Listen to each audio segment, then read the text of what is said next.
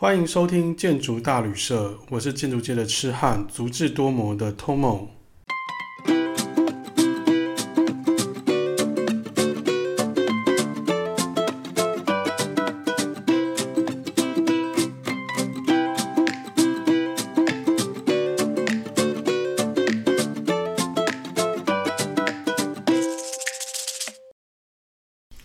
马可波罗运用了他的想象力。为忽必烈讲述了看不见的城市。我用一步步亲身的旅行经验，带来城市当中的建筑风景。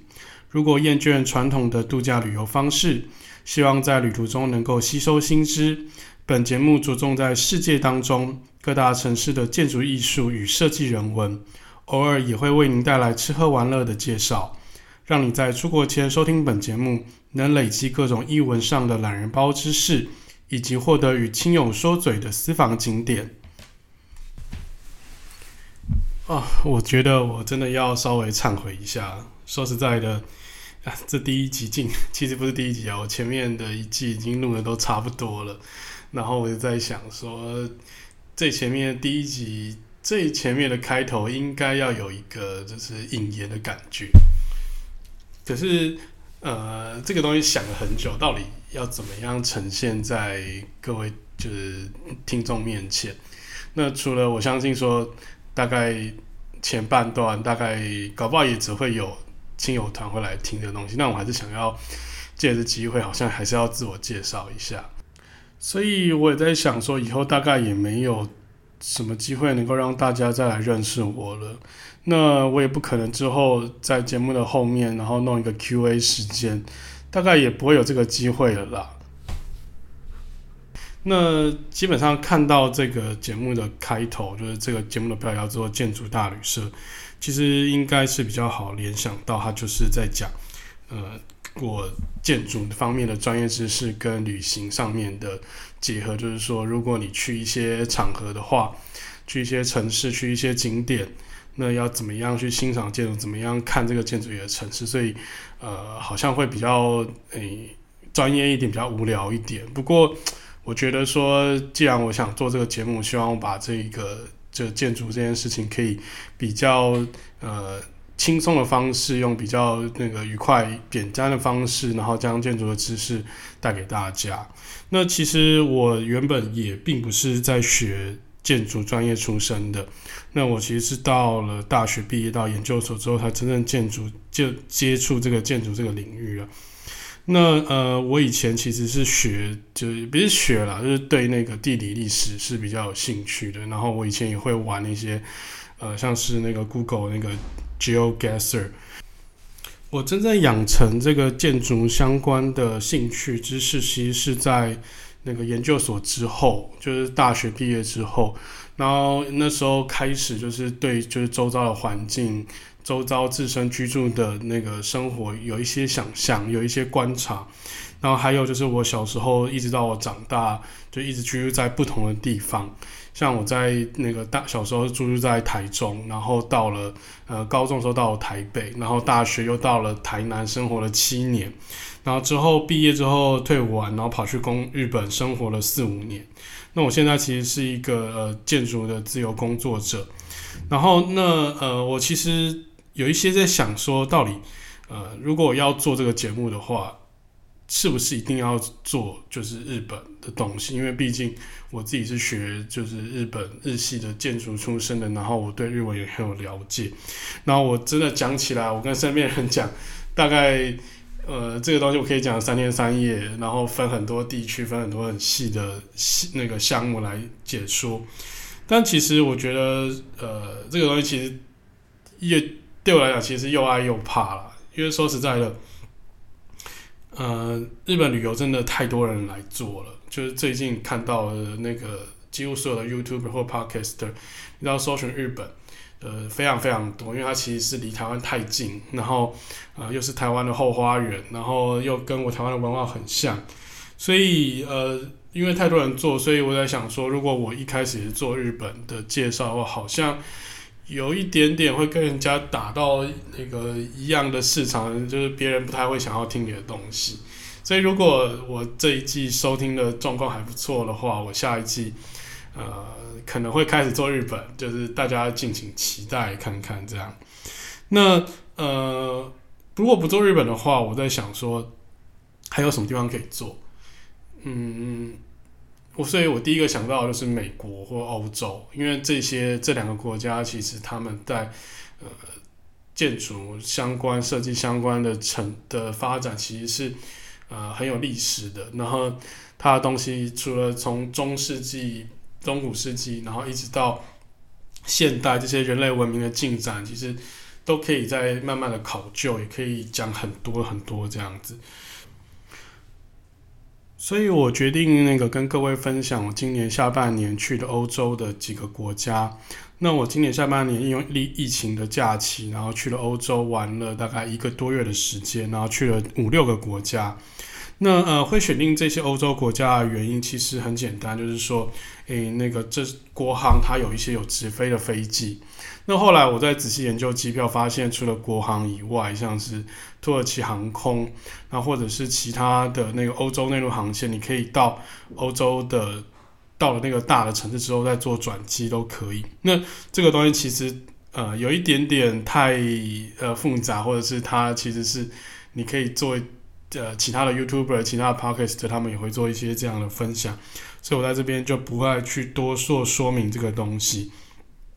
那呃，我觉得说，如果要看建筑物、看东西的话，呃，看人文历史的东西的话，其实基本上你还是要以就是大城市。作为出发点，因为大城市上面的那个艺术知识、设计知识、建筑建设，其实还是最多的。而且这些大城市，它对我们这些外国游客其实是比较友善的。那小城市，有可能你的语言不通，你的那个当地语言不通，所以其实我有时候有去一些，为了看一些特别的建筑，然后去了一些比较偏僻、比较乡下的地方。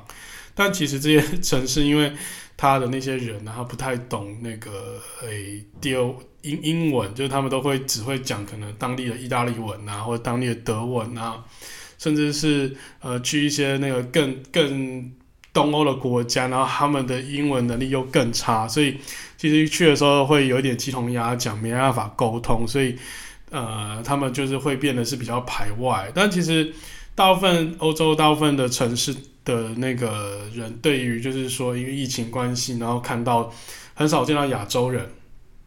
所以他们其实还是还蛮热情的，然后看到你在那边找路或者在拍照的时候，他们都会来关心你说，诶，有什么什么需要帮忙的部分这样子。那欧洲啊，啊，说实在，欧洲因为你飞一次飞机，其实你要花很多的时间，可能要转机，然后还要过境，那这些花的时间可能要一天到两天的时间，来回加起来可能差不多就三天了，而且还有时差的问题。所以说去欧洲的话，呃，我觉得你的时间真的要放长一点，就是最好不要低于七天，不要低于十天，你才可以真正的把一个城市、一个国家好好的仔细看过。那说实在的，如果你能够排到两个礼拜以上的假期，你就可以在同一个城市，然后居住大概两三天、四五天的时间，然后去仔细的去体会整个城市的呃那个生活方式，因为其实。我觉得欧洲的特别的地方就是说，虽然它的城市跟城市之间距离很近，国家也都小小的，然后地腹地都没有很大，可是其实你花一两个时间移动到不同城市，你就会发现每一个城市的风景、文化、建筑的外观啊、颜色啊、材料其实都不太一样。那呃，如果要规划这些城市之间的路径，要怎么安排？我想说，如果安排的话，可以用环状线。或者是用那个甲进乙出的方式。什么是环状线？环状线就是说你在地图上面，因为你的起点跟终点是在同一个位置，所以你用呃你想要去的城市把它串联起来，变成一个环，这样子你在交通上面呃走起来也会比较方便。那比方说，你可以像是诶、走那个米兰进去，搭乘那个长荣有直飞的米兰，从米兰进去，然后玩到了瑞士，再玩到德国，再玩到奥地利。然后再去个威尼斯，然后再回到米兰，这样子绕一圈的时间，嗯，我觉得至少要两周以上啦。但是这样对我玩起来是最顺的，我不用再花太多时间在重复的交通路径上。那呃，另外一个的话就是从甲进 B 出，就是从呃其一个城市进去，然后再从另外一个城市出来。那你可以试着像是从巴黎进去，然后从呃柏林出来。那比方说，就从巴黎，然后连到呃比利时，连到荷兰，再连到德国北部汉堡，甚至你可以再拉到诶、丹麦，然后最后再从柏林回来。这也是一种玩法。那这个玩法的话，我个人建议也是要超过十四天以上，因为。其实像是光巴黎或是柏林这两个城市，我个人都觉得可以待到四到五天，光城市里面而已。那呃，如果时间短的话，真的时间短的话，我其实还是建议就是，诶，就是就去日本或者去韩国，或是即将要开放，呃，有可能这一集播出的时候，中国已经开放了，就是去中国玩，因为其实这些国家他们本身的设计能量。本身的艺术人文就已经够丰富了。如果这个地方能够满足你的话，我个人是觉得这个地方、这些地方，我呃说实在，呃，像日本，我每隔半年去一次，我看到的风景都不太一样，因为他们更新的速度其实很快。尤其像东京这种大都市，像首尔这种，它每隔半年就会有一大堆新的建设，然后还有一大堆旧的。东西拆除，所以我觉得说，其实你不一定一定要说日本很无聊，都是都是那个大和民族啊，都是讲日文的地方啊。可是我觉得说，其实日本光日本它不同的地区，然后不同的那个呃街道，不甚至在城市里面不同的区域，它都有很大的落差。所以其实不要说一定要说一定要去。欧洲，你才可以看到更丰富的东西。那当然了，那个能够有机会、有钱、有闲的话，能够到各个国家去游览，一定是更好的。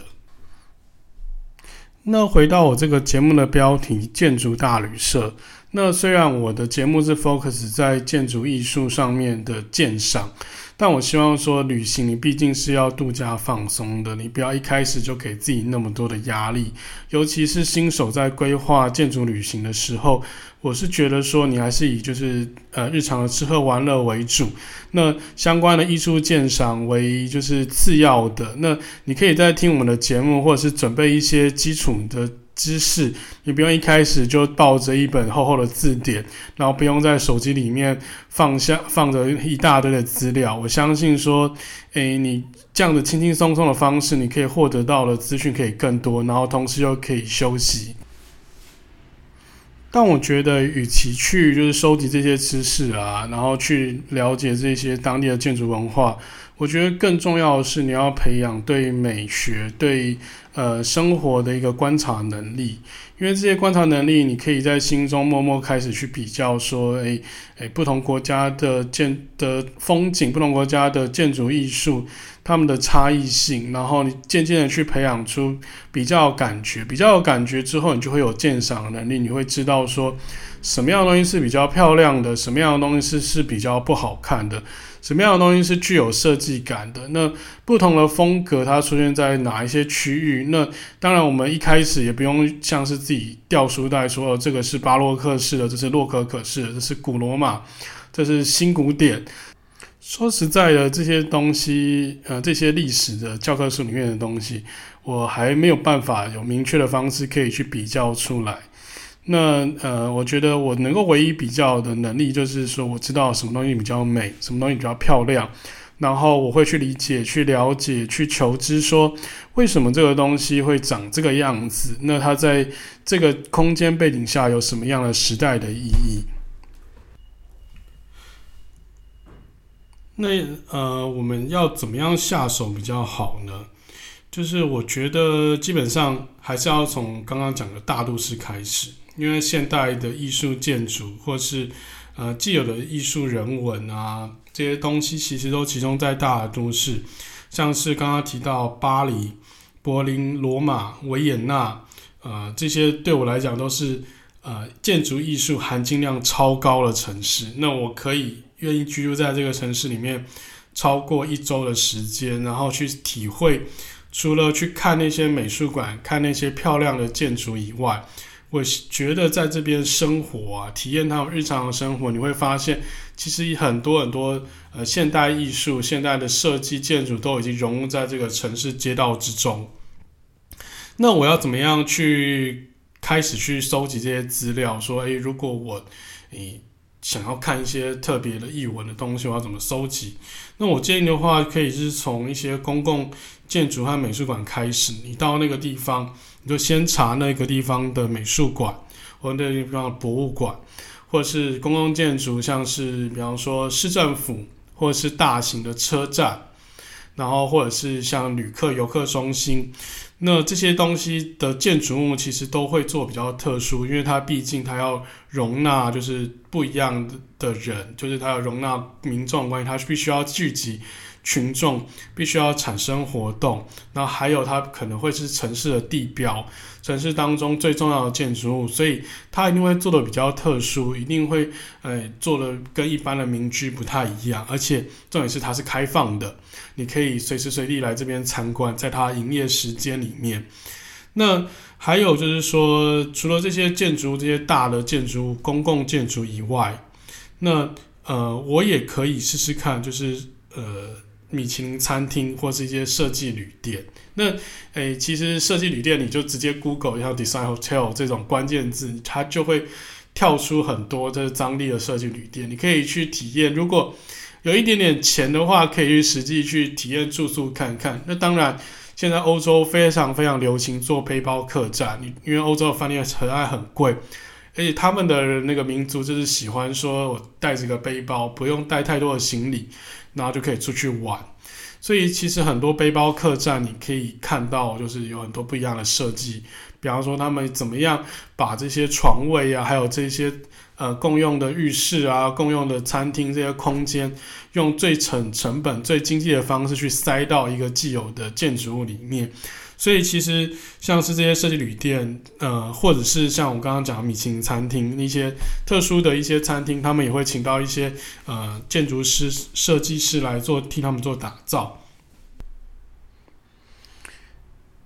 当然啦，我觉得对了一个新手来讲，不要一开始就是把所有的行程都放在译文的规划里面。那其实像我去。欧洲就做环形的旅程的话，我习惯会把那些呃，比方说像是意大利罗马啊这种，威尼斯、威尼斯啊、米兰这种比较重口味，对我来讲，艺文量、富知识量太多了这些城市，我会先放在前段啦，因为在我还有体力、还有那个热血去想去冲的时候，去吸收的时候。那个我就可以在这个城市里面快速得到我的知识。可是，当那个我逛了一段时间，当我在欧洲游历了一段时间之后，呃，我其实会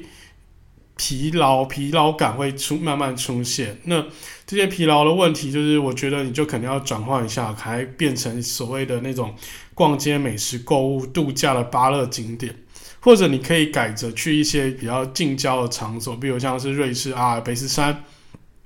或者去海边啊，去坐船啊，然后去看看风景，然后换一下口味也会比较好。那当然就是去欧洲，它其实非常非常的花钱。那最重要的还是钱的问题啦。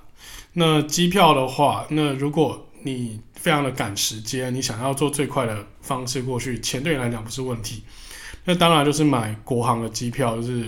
那个长荣华航，因为他们从台湾出发，然后到了一个城市之后，它就是直飞过去，中间的转机都是在同一班飞机上面，所以对你来讲，行程上差花的时间是最短的。但是那当然相对在台湾，呃，假期的旺季的时候，比方说，诶，过年啊，暑寒暑假、冬季的时候，这种出国的旺季，其实它的机票会变得非常的贵。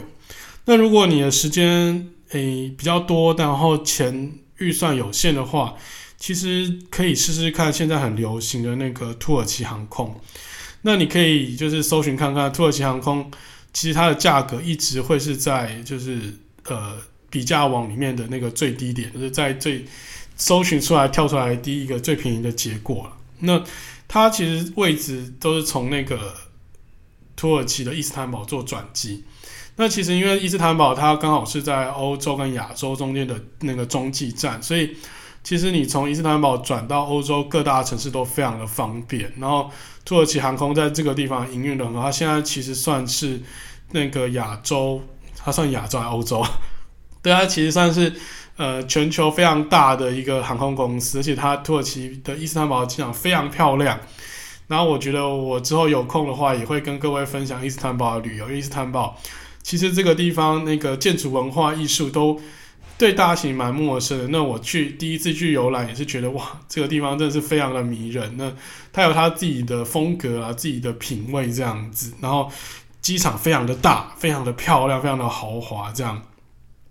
然后那你坐了飞机，呃，到了就是欧洲之后，接下来就是要靠那个铁路嘛。呃，或者是靠那个搭交通车这些交通工具或者自驾。那当然，欧洲自驾其实欧洲的自驾，我个人认为不像美国那么方便，因为美国它就是一个公路城市，而且美国很大，那它的铁路不发达。可是欧洲的铁路应该就是跟像日本一样，就是非常的四通八达，不管你去哪一个城市，你就可以到坐铁路，就是到处到处到，一定都可以。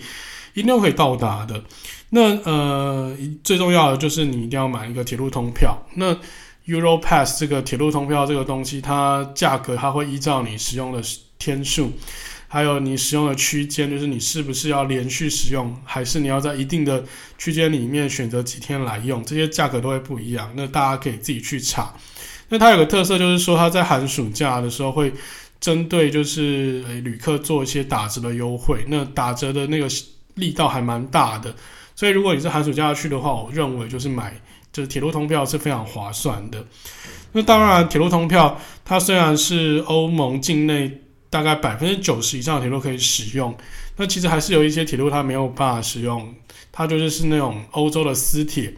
就是由私人企业执行营运的一些铁路。那例如最著名的就是阿尔卑斯山上面的那些铁路，因为那个铁路其实。呃，它的车厢可能看起来特别漂亮，然后它停的车站也比较特别，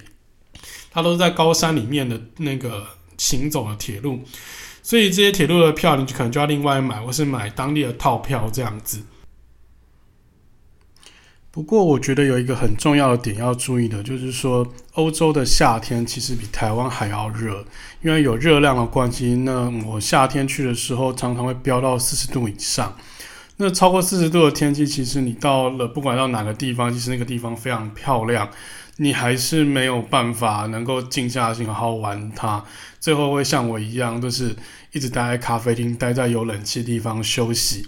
而且大部分的饭店住宿空间，然后他们是因为用中世纪用一两百年前房子盖的，所以他们其实没有一个稳定的设备，空调设备系统。所以它冬天的呃夏天的时候会非常的炎热，然后没有冷气，然后冬天的话有暖气还可以，但是冬天的话那个白天的时间太短了，而且冬天很多店家会放那个寒假会休息，所以我觉得说如果真的要去的话，大家可以选择是在春夏诶春夏之间或者是秋天来会比较划算。而且这个时间可以避开观光客人潮，寒暑假的小朋友，他们家的家庭实在太多了，我觉得我实在没有办法接受那么多观光客的城市。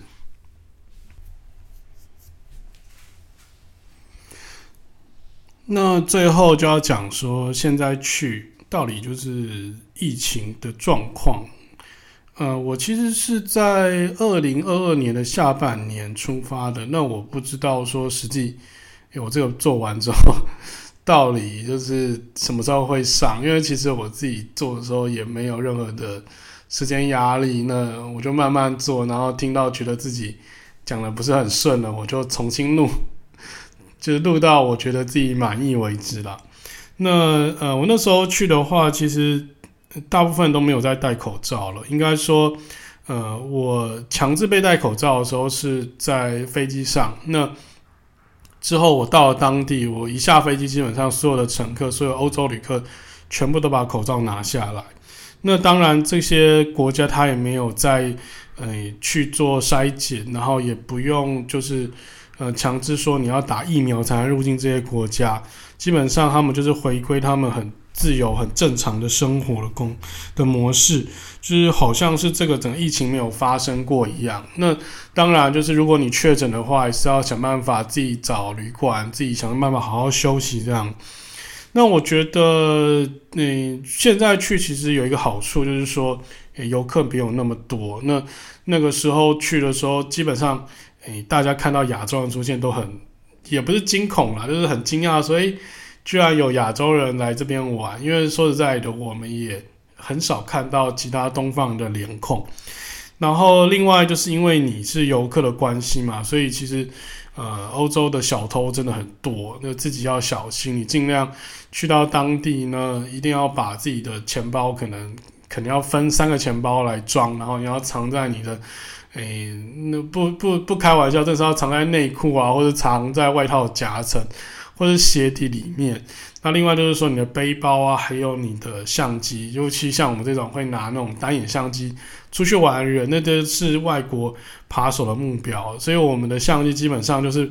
绑两条背带，一条绑在肩膀上，一条绑在腰上，就在你在拍照的时候，你才不会一次被人家拿走。而且他们其实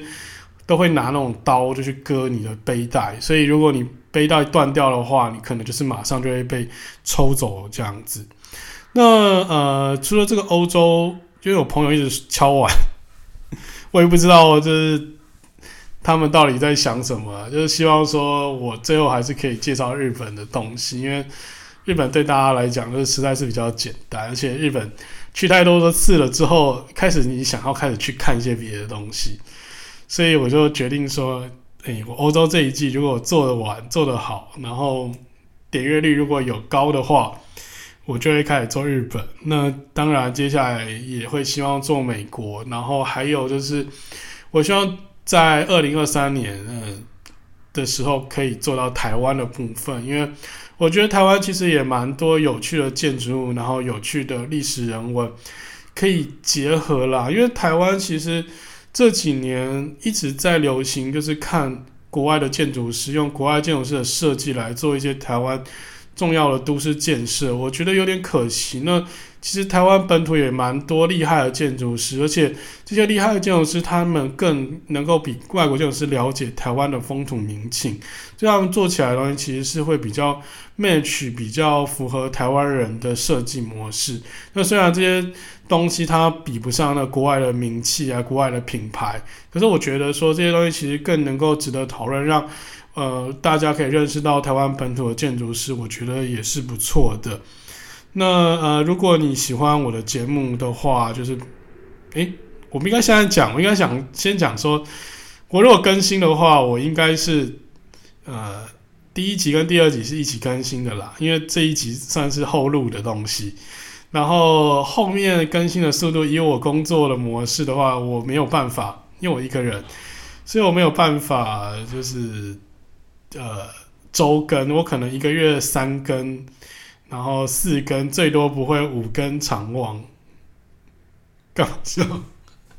我没有我我朋友在旁边用着一个很尴尬的笑容看着我讲冷笑话。好了好了，那这个这真的不好笑，我觉得算了，还是不要剪掉好了，因为怕节目太无聊，而且长度不够。那呃，我希望说我能够有。多一点时间来做这个更新，但我现在工作其实是有一点忙碌的状态，所以说我大概一个月就是每个月的一号、十号、二十号来做一次更新这样子。那呃，大家如果喜欢我的节目的话，记得要订阅、按赞、分享、开启小铃铛。对，这是不免俗的，一定要讲这种呃客套话。然后如果有什么意见，有什么想知道的话，也可以留言给我。那。诶，我接下来会成立我的粉专，我的 IG，然后针对这个节目就是做一系列的介绍。那如果你们不知道说这些节目就是讲的那些建筑物啊，讲那些空间到底是什么样子，或者叫什么名字，在什么地点，因为我呃，因为我其实呃英文跟欧洲语言都不太好，所以我有可能念出来你实在是听不懂我到底在讲哪里。那我除了会请谷歌 Google 小姐。讲一遍以外，我也会就是放在我的 IG 上面，然后去告诉大家说这些空间到底在哪里。你可以从我的 IG 去寻找这一些空间的实际的位置。然后，那节目就到这边结束，谢谢大家。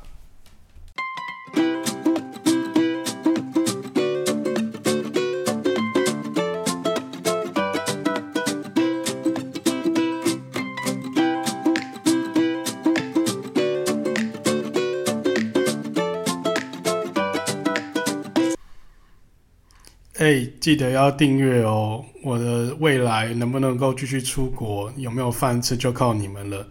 要是你们没有订阅的话，搞不好下一季也做不出来了。拜托拜托。